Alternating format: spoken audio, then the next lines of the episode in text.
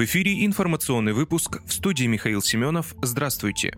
Посольство США призвало американцев покинуть Украину. Посольство США призывает своих граждан покинуть Украину, воспользовавшись доступными видами наземного транспорта, в том случае, если это безопасно, говорится в релизе на сайте посольства. Согласно релизу, эта мера принимается в связи с якобы вероятной угрозой ударов России по гражданской инфраструктуре и правительственным учреждениям Украины в ближайшие дни.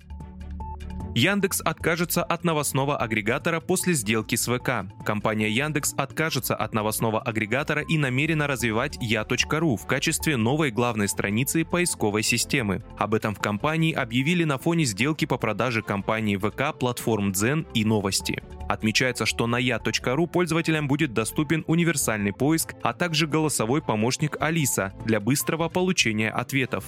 Через я.ру также будет вход в почту и другие сервисы Яндекса. Как говорится в сообщении ВК, компания подписала с Яндексом обязывающие документы. Условия предполагают, что ВК станет собственником платформ Дзен и Новости, а также передаст Яндексу сервис по доставке еды и продуктов Delivery Club.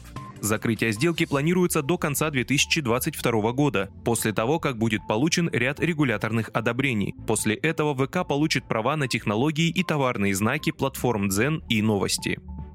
Экс-спикер Верховной Рады Украины Разумков призвал конфисковать транзитный российский газ. Украине стоит конфисковать российский газ, проходящий по ее газотранспортной системе, заявил депутат Верховной Рады, ее бывший спикер и экс-глава правящей партии «Слуга народа» Дмитрий Разумков. Газ, который транспортируется по территории Украины, он российский. До границы с Европой это российский газ. И что мы делаем по закону, мы можем его конфисковать, заявил он. По словам Разумкова, российский газ подпадает под украинское законодательство законодательства о конфискации российских активов после того, как пересекает границу Евросоюза. Кроме того, Разумков предложил не обращать внимания на договоры, которые у России заключены со странами Европы.